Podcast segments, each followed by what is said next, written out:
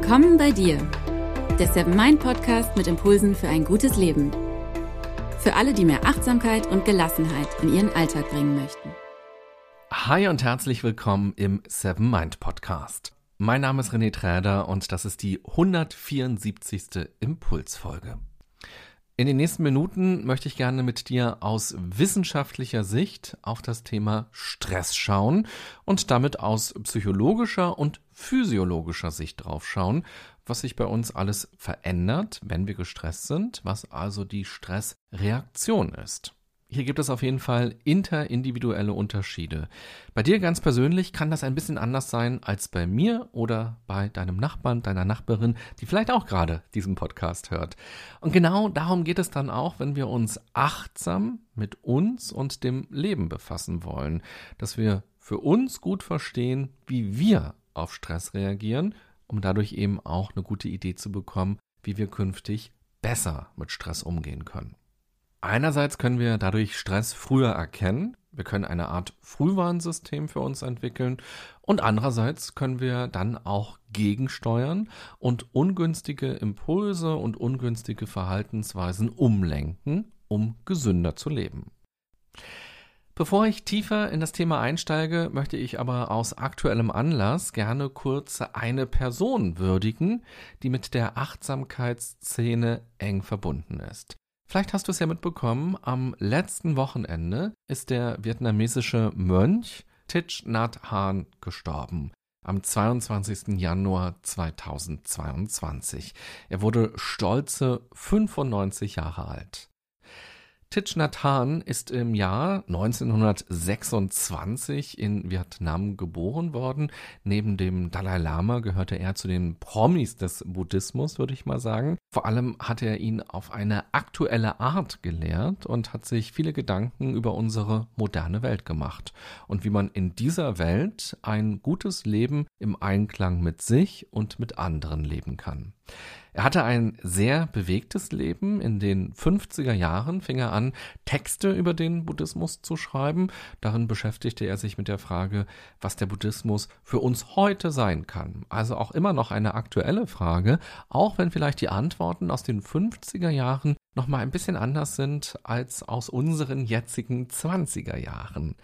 Er wurde dann zu vielen Vorträgen weltweit eingeladen und hat sich in besonderer Weise in Vietnam engagiert. Dort hat er zum Beispiel geholfen, Bildungseinrichtungen aufzubauen und sich für Frieden einzusetzen. Und so traf er dann auch in den 60er Jahren unter anderem den damaligen Papst und Martin Luther King. Wegen seiner Friedensaktivitäten, und das ist so verrückt, bekam er aber Ärger mit der Regierung in Vietnam. Also er hat sich für was Gutes eingesetzt, für Freiheit, für Frieden, für Menschenrechte und bekam Ärger mit der Regierung. Und so durfte er dann gar keine Bücher mehr in Vietnam veröffentlichen und er durfte nicht mehr einreisen. Er wurde eine sogenannte Persona non grata. Er hat natürlich trotzdem weiter Bücher geschrieben und auch weiter veröffentlicht, auch in Vietnam, allerdings dann mit einem Pseudonym. Und er lebte dann in Frankreich und hat sich dort für den Buddhismus engagiert und für den Frieden. Und das nicht einfach mal nur für ein halbes Jahr, bis alles wieder vorbei war und er zurück durfte. Nein, er war 39 Jahre lang nicht in Vietnam. Er war 39 Jahre lang nicht in seiner Heimat. Er musste im Exil leben und erst im Jahr 2005 war er dann wieder dort und hat ein paar Vorträge gehalten. Seine letzten Lebensjahre verbrachte er dann auch in Vietnam. Er hat vor einigen Jahren eine Hirnblutung gehabt und hat seitdem sehr zurückgezogen in einem Kloster gelebt und ist da jetzt auch am letzten Wochenende gestorben. Besonders wichtig war ihm in seiner Lehre, dass man eine regelmäßige Meditationspraxis braucht. Nur dann könne man spirituell reifen, hat er gesagt. Achtsamkeit komme nicht von allein, man müsse sie immer wieder aktivieren, also Tag für Tag und im Grunde genommen jeden Moment des Tages muss man sie aktivieren, um wirklich wach zu sein im Hier und Jetzt und um wirklich geistig präsent zu sein. Das heißt, ihm ging es darum, tatsächlich eine achtsame Haltung im Leben zu entwickeln und nicht bloß achtsame Inseln zu haben, die man irgendwann mal macht, sondern tatsächlich den ganzen Tag über sich immer wieder bewusst zu sein, was man gerade tut, was man gerade denkt, was man gerade fühlt. Und ihm war durchaus auch bewusst, dass das eben nicht einfach so passiert. Man muss nicht einfach nur 20 Jahre meditieren und dann ist das ein Selbstläufer, sondern man muss sich tatsächlich in jedem Moment im Laufe eines Tages immer wieder selbst aktivieren, um wirklich im Hier und Jetzt zu sein. Und diese Erfahrung machst du ja möglicherweise auch. Selbst wenn du im Urlaub stundenlang meditiert hast, spätestens wenn du wieder in deinem Alltag bist, wo es auch viel Stress wahrscheinlich gibt, merkst du einfach, dass das nicht ausgereicht hat. Du bist nicht plötzlich erleuchtet und äh, plötzlich geht alles wie von selbst achtsam, sondern es ist immer wieder eine tägliche Auseinandersetzung damit, eine bewusste Entscheidung. Und der vielleicht zentralste Punkt seiner Lehre ist die Idee vom sogenannten Interbeing. Das ist ein englischer Begriff. Ich weiß nicht, ob du ihn schon mal gehört hast. Interbeing. Man kann ihn natürlich einfach übersetzen mit Intersein. Aber was bedeutet das eigentlich? Deutlicher wird es, wenn man ihn übersetzt mit Verbindung oder Verflechtung zu allem und zu allen. Was meint er damit? Das wird am deutlichsten, wenn wir uns ein Zitat von ihm halt genauer anschauen. Das werde ich dir auch gleich vorlesen, aber kleine Triggerwarnung. Da geht es um das Thema Missbrauch an einer Stelle. Also falls das in irgendeiner Weise für dich ein ganz persönliches, sensibles Thema ist, dann klick doch am besten zwei, dreimal auf Vorspulen und dann hörst du dieses Zitat gleich nicht. Er hat gesagt, ich bin das zwölfjährige Mädchen Flüchtling in einem Boot, die sich nach der Vergewaltigung durch einen Seeräuber ins Meer stürzt. Und ich bin der Seeräuber, mein Herz noch nicht imstande zu sehen und zu lieben. Und so hat er sich für mehr Verständnis der Menschen eingesetzt, für Frieden und auch für einen guten Umgang mit der Natur, denn wir sind mit allem und mit allen verbunden. Und so war er auch ein Kritiker unseres modernen Konsumverhaltens, weil uns das wegbringt von uns selbst und uns auch nicht in Verbindung führt, sondern eben nur dazu beiträgt, dass wir die Umwelt ausbeuten und dadurch auch andere Menschen ausbeuten und sehr viel Leid erzeugen in der Natur, bei den Tieren und auch bei anderen Menschen. Und wenn er darüber gesprochen hat, hat er immer wieder betont, dass der Anfang von allem in uns liegt. So sagte er einmal, Friede in mir, Friede in der Welt. Und das passt auch ganz gut zum Thema Stress, finde ich. Vielleicht kanntest du Titch Nhat Hahn schon, vielleicht aber auch nicht. Dann hast du jetzt ja vielleicht Lust, dir eines seiner vielen Bücher zu besorgen und sich mit seiner Lehre genauer zu beschäftigen. Okay, dann lass uns jetzt auf Stress schauen. Ganz nüchtern können wir Stress beschreiben als ein natürliches Phänomen auf eine angenommene Bedrohungssituation zu reagieren. Und du merkst es schon, ich habe alle meine Kraft in das Wort angenommene gesteckt.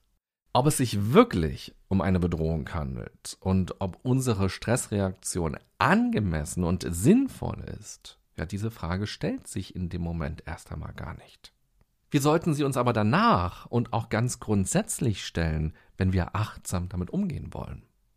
Unser Körper stellt uns unmittelbar Energie zur Verfügung, wenn wir Stress haben, um uns zu schützen, um uns zu retten, um uns verteidigen zu können, um eine Bedrohung zu überwinden oder dafür zu sorgen, dass die Bedrohung verschwindet bzw. aufhört.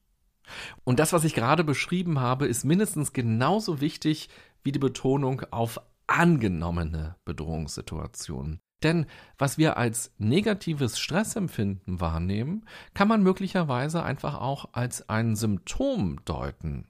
Nämlich ein Symptom, dass wir die Energie nicht gut genutzt haben, die uns der Stress zur Verfügung gestellt hat. Dass unser Lifestyle oder unsere Art zu arbeiten einfach nicht gesund ist, einfach nicht zu uns passt.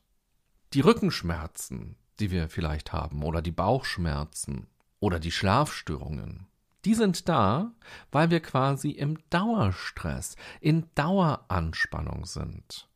Der Stress ist schon normal für uns geworden. Die Muskelspannung ist ja eine von vielen Stressreaktionen unseres Körpers. Also völlig normal, wenn wir Stress haben, denn wir sollen ja bereit sein zum Handeln. Wenn wir aber nicht wirklich handeln, dann wird aus der Anspannung eine Verspannung. Und dann gehen wir vielleicht zur Massage oder wir gehen mal in die Badewanne und dann löst sich vielleicht auch wieder diese Verspannung. Aber der Grund, warum die gekommen ist, der bleibt. Und somit sind das erst einmal nur Symptome, die uns in erster Linie auf unseren Lifestyle, auf unseren Umgang mit den Stressoren hinweisen. Und wir können natürlich erst einmal diese Symptome versuchen zu beseitigen. Aber viel wichtiger ist es, tiefer zu gehen und sich zu fragen, naja, warum sind die denn eigentlich da, diese Symptome? Das wird auch gleich nochmal deutlicher, wenn wir genauer auf die verschiedenen Stressreaktionen schauen. Im Grunde genommen ist das eine großartige Anpassungsleistung unseres Organismus. Sowohl vom Körper als auch von der Psyche. So eine Stressreaktion sollte aber eher kurzfristig mal aufploppen und eine Ausnahme sein. In unserem modernen Leben ist Stress doch aber zu einer regelrechten Pandemie geworden, um dieses Wort hier auch noch mal ganz anders vielleicht zu benutzen, als wir es in den letzten beiden Jahren benutzen.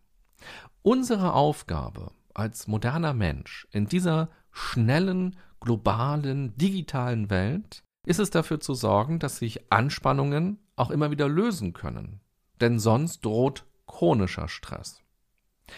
Entspannung ist also nichts, was man nur zweimal im Jahr für den Urlaub einplant. Entspannung sollte unser Daily Business sein. Neben der Leistungsfähigkeit und auch neben all den Anforderungen, die eben auch Daily Business sind. Und das gilt nicht nur für den Job oder für das Studium, sondern auch für unseren privaten Bereich. Denn auch hier gibt es natürlich viele verschiedene Stressfaktoren.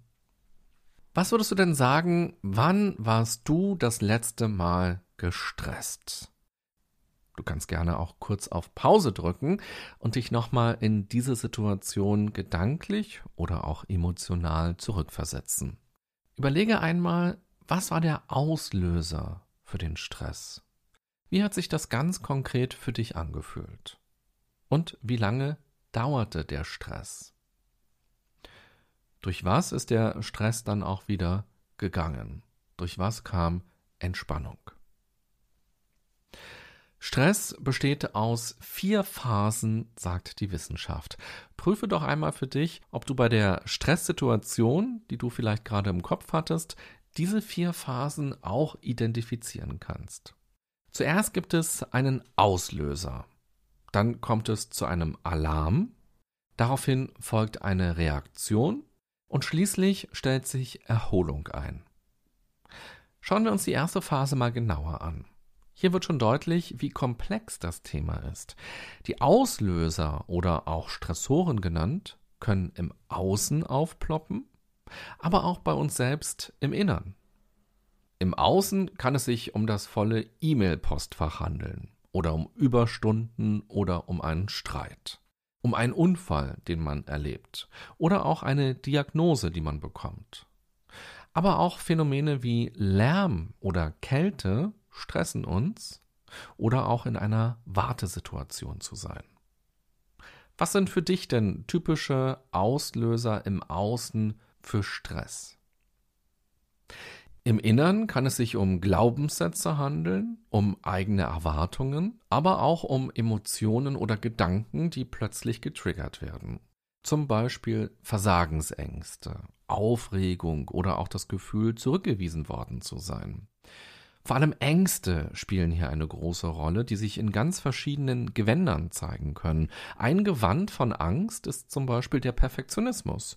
Dahinter verbergen sich bestimmte Glaubenssätze und oftmals auch die Angst, nicht gut genug zu sein und von anderen dann abgewiesen zu werden. Wie ist das für dich? Was sind für dich innere Stressoren? Wenn du magst, kannst du auch gerne hier kurz wieder auf Pause drücken.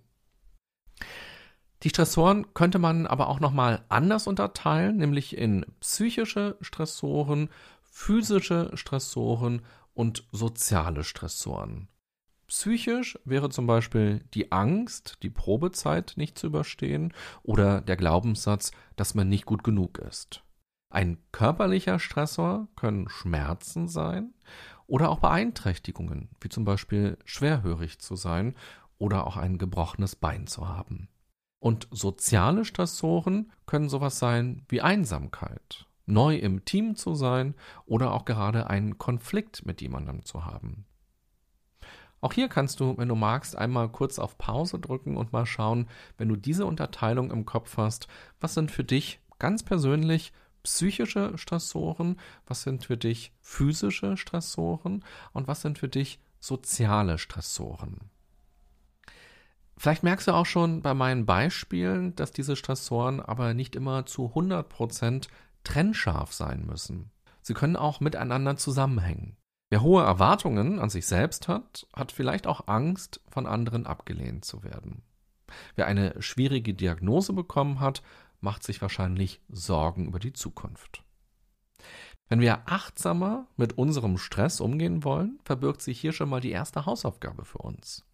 Es lohnt sich, die Stressoren, von denen man gerade betroffen ist oder auch typischerweise betroffen ist, einmal zu entwirren und sich klarzumachen, welche ganzen Stressoren bei einem selbst eine Rolle spielen und wie sie miteinander zusammenhängen. Wenn wir einfach nur sagen, na ja, ich bin halt arbeitslos geworden, klar stresst mich das, ist doch kein Wunder, dann sind wir möglicherweise nicht ehrlich genug mit uns selbst. Hier sollten wir auch einmal genauer schauen, welche Glaubenssätze oder welche Emotionen bei uns durch diese Arbeitslosigkeit getriggert werden. Zum Beispiel nichts mehr wert zu sein oder versagt zu haben, von anderen abgestempelt zu werden oder vielleicht auch sogar verstoßen zu werden. Was denken die Eltern, was denkt der Partner, was denken die Kinder, was denken die Freunde, was denken die Kollegen auf Arbeit oder auf der Ex-Arbeit, was denkt mein zukünftiger Arbeitgeber. Also da kann eine ganze Menge bei uns im Körper plötzlich los sein, wenn so ein äußerer Stressor auf uns einprasselt. Und deshalb ist es gar nicht so leicht rauszubekommen, welcher Stressor ganz am Anfang stand und den Stress bei uns ursprünglich ausgelöst hat. Vielleicht ist diese Frage aber auch gar nicht so wichtig, sondern wichtiger ist es eben festzustellen, welche Stressoren gerade aktiv einfach sind und nicht, wer war zuerst da. In jedem Fall entsteht in uns aber ein Alarm. Das ist die zweite Stressphase. Das Ereignis, der Gedanke oder die Emotion lässt uns nicht kalt. Da passiert etwas bei uns. Und das bemerkst du vielleicht an Herzrasen oder es stellen sich Fluchtgedanken ein, du bekommst einen Puls oder läufst rot an, du bekommst Kopfschmerzen oder Bauchschmerzen, du kannst möglicherweise nicht mehr gut schlafen, du fängst an zu grübeln, du hast keinen Appetit mehr und so weiter. Und das kann sehr verschieden sein, wie unser Körper darauf reagiert. Hier lohnt es sich wirklich, seinen Körper nochmal ganz persönlich gut kennenzulernen.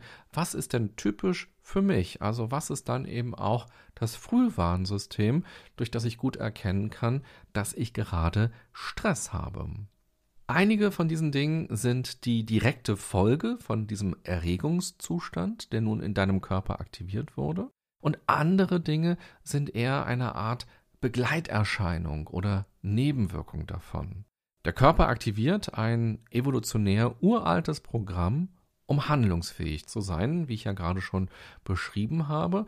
Und das hat natürlich seine Nebenwirkungen, wie zum Beispiel die Verspannung, wenn die Muskeln angespannt sind, um kämpfen oder fliehen zu können. In der dritten Phase wirst du dich nun konkret irgendwie verhalten in dieser Stresssituation. Und selbst wenn du dich unter der Bettdecke verkriechst und da drei Wochen lang nicht mehr rauskommst, dann ist das auch eine Art, auf den Stress zu reagieren. Also auch nichts tun oder Vermeidung ist eine Reaktion. Und in der Psychologie wird das als Coping bezeichnet. Das Coping kann hilfreich oder auch nicht hilfreich sein. Es kann also dazu führen, dass der Stress reduziert wird. Es kann aber auch dazu führen, dass der Stress nicht reduziert wird, vielleicht sogar, dass er weiter steigt.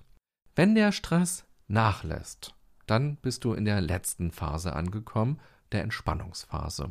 Und genau das ist das Ziel deines Körpers. Dein Körper will dich immer wieder in die Entspannung bringen. Es kann aber sein, dass deine Coping-Strategie nicht effektiv war. Und dann wirst du so lange Dinge probieren, bis endlich das Gefühl von Erleichterung sich einstellt. Und hier wird auch nochmal deutlich, selbst wenn die Dinge funktionieren und du wieder entspannen kannst, kann sein, dass das trotzdem keine gute Strategie war, keine gesunde Strategie war. Wenn du zum Beispiel aufgeregt bist und eine Flasche Wein daraufhin trinkst, um runterzukommen, dann kann sein, dass du danach wunderbar einschlafen kannst und auch wunderbar entspannen kannst. Aber das grundsätzliche Problem, das ist ja gar nicht gelöst. Und wenn du diese Strategie nun regelmäßig anwendest, naja, dann wirst du sicher bald ganz neue Probleme haben. Die Coping-Strategie kann also konstruktiv oder auch destruktiv sein. Und auch hier verbirgt sich deshalb eine ganz wichtige Hausaufgabe für jeden von uns. Checke doch einmal deine ganz persönlichen Strategien gegen Stress. Achte dabei auch besonders auf die vielen kleinen, ja fast schon unbewussten Strategien, die du automatisch machst. Bewusst in die Badewanne zu gehen, das ist sicherlich super erst einmal, um zu entspannen. Aber bei einem drohenden Konflikt automatisch lauter zu werden und dich dominanter zu verhalten, löst vielleicht auch gewisse Konflikte auf erst einmal und es eskaliert nicht, aber auf lange Sicht ist das möglicherweise nicht gut, weil es die Beziehung, das Miteinander vergiftet. Oder wenn du Briefe vom Finanzamt ungeöffnet verbrennst, dann entsteht vielleicht erst einmal ein Gefühl von Erleichterung, aber das eigentliche Problem, das verschiebt sich nur und verhärtet sich ja auch. Die vierte Phase möchte ich noch mal etwas genauer mit dir anschauen. Die beginnt ja mit der Erleichterung, mit der Entspannung. Ich habe sie allerdings ganz bewusst als Phase bezeichnet und nicht nur als Moment. Evolutionär ist es immer wichtig gewesen, wieder zu Kräften zu kommen, wenn die Bedrohung vorüber ist. Also sich auch wirklich wieder zu regenerieren, sich wirklich zu erholen und nicht einfach nur einmal kurz durchzuatmen. Es ist eine Phase, es ist kein Moment nur. Wir Menschen neigen dazu, dann aber direkt wieder weiter zu ackern, wenn wir ein ganz kleines bisschen Energie haben. Nur weil dein innerer Akku wieder bei zwei oder vielleicht sogar bei zehn Prozent ist, heißt es nicht, dass man sich direkt in den nächsten Stress schmeißt. Und hier finde ich immer ganz schön die Metapher oder die Analogie zu unseren technischen Geräten. Würden wir denn eine Videosession machen, wenn unser Handy oder unser Laptop vielleicht nur 2% hat? Da wären wir wahrscheinlich sehr vorsichtig und würden sagen, oh Mist, wenn ich jetzt kein Kabel in der Nähe habe, dann kann ich bei 2% keine Videosession starten. Da muss ich erstmal warten, bis mein Laptop mindestens wieder bei 50% ist. Und nach dem Arbeitsstress kommt für die meisten von uns ja häufig auch noch der Freizeitstress dazu, der private Stress. Wenn du nach einem stressigen Arbeitstag bis spät in die Nacht Horrorfilme guckst, kann sein, dass deine Psyche und dein Körper noch gar keine Gelegenheit hatten, mal so richtig zu entspannen. Du bist dann trotzdem noch angespannt. Klar, du hast über die Arbeit nicht mehr nachgedacht, weil du plötzlich den Mörder verfolgt hast, wie der dort alle möglichen Leute aufschlitzt in diesem Film. Aber das bedeutet für deine Psyche und auch für deinen Körper Stress. Denn unsere Psyche kann gar nicht so gut unterscheiden zwischen fiktivem Stress und realen Stress. Auch hier wirst du ja in einer Szene plötzlich zusammenzucken und auch Angst empfinden. Das heißt, hier stressen wir uns unter Umständen noch künstlich weiter. Frage dich also mal, wie du aus Entspannungsmomenten eher echte Entspannungsphasen machen kannst. Wir dürfen hierbei auch nicht vergessen, dass unser Leben inzwischen ja so komplex ist und wir meistens nicht einfach nur ein Problem haben. Und wenn dieses eine Problem gelöst ist, dann sind wir frei von Problemen. Wir haben ja häufig viele Probleme. Und dazu gehört vielleicht auch sowas wie, ja, wo mache ich in diesem Jahr eigentlich Urlaub? Oder was ziehe ich bei der Hochzeit von meiner besten Freundin an? Auch das können ja quasi Stressthemen sein. Stress kann man unterscheiden zwischen akutem Stress und chronischem Stress. Akuter Stress ist auch mal wieder vorbei. Chronischer Stress ist aber ein ständiger Begleiter, der wellenförmig mal mehr, mal weniger präsent sein kann, aber doch irgendwie immer da ist und so eine Grundanspannung verursacht. Und ich würde mal behaupten, prüfe das gerne für dich selbst, dass wir alle in irgendeiner Weise chronischen Stress haben. Nicht zuletzt dadurch, dass wir durch die Corona-Maßnahmen seit zwei Jahren in einem absoluten Ausnahmezustand leben und inzwischen auch die Zuversicht und das Vertrauen auf ein baldiges Ende bei den allermeisten Menschen sehr gering ist.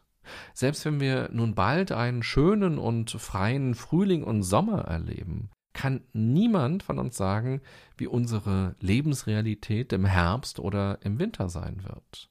Durch die Erfahrungen und auch durch die Enttäuschungen der letzten 24 Monate kann sich ein regelrechter Pessimismus einstellen, der sich wie eine große, schwere Bettdecke anfühlt, unter der man verkriechen will.